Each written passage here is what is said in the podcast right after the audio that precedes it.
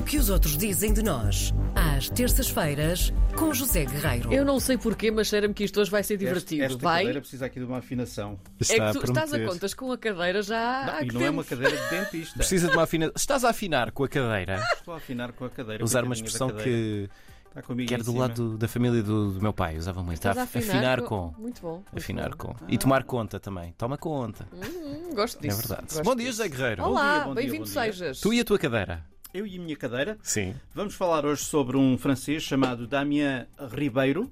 Ahá. Ribeiro! Hum, Pois, não sei. se calhar.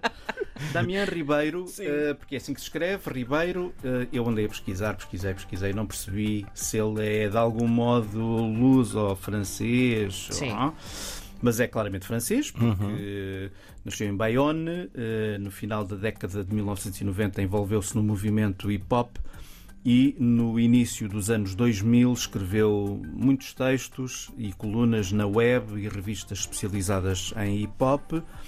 Ao mesmo tempo estudou Direito, agora vive em Perpignan, uma cidade francesa relativamente perto da fronteira com Espanha, nomeadamente a Catalunha. Eh, e depois de ter lançado um primeiro romance em 2021, lançou este ano um segundo romance chamado Les Routes. Um romance sobre a diáspora portuguesa. Conta a história de três gerações portugueses eh, que andaram entre Portugal e França.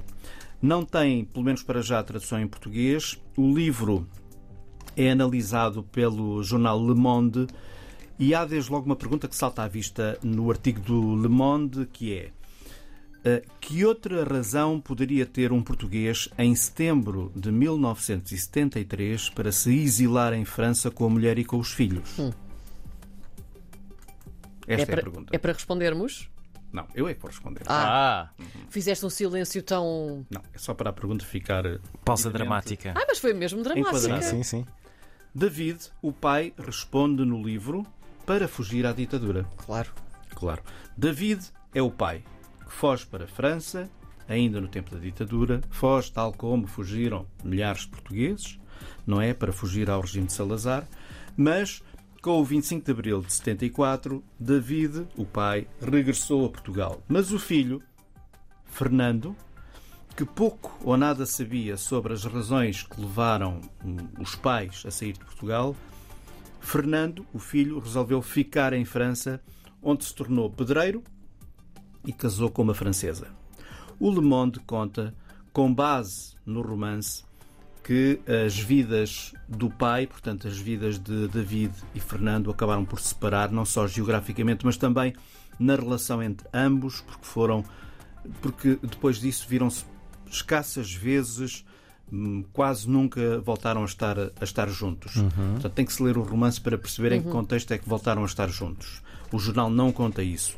Entretanto, nasce Arthur, filho de Fernando, luso-francês, evidentemente, que nunca falou nem fala uma palavra de português.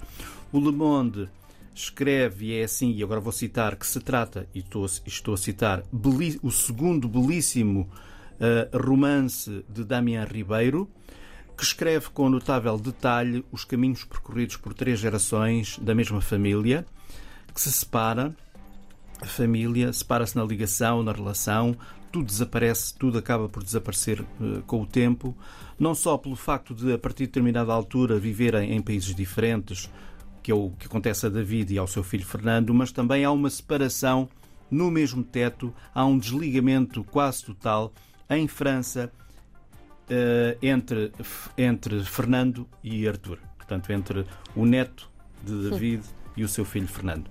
Portanto, eh, porque nenhum destes homens reconhece, de acordo com o que diz o livro, eh, as escolhas e os modos de ser dos seus pais. Portanto, Fernando não reconhece nem nos usos, nem nos costumes, nem.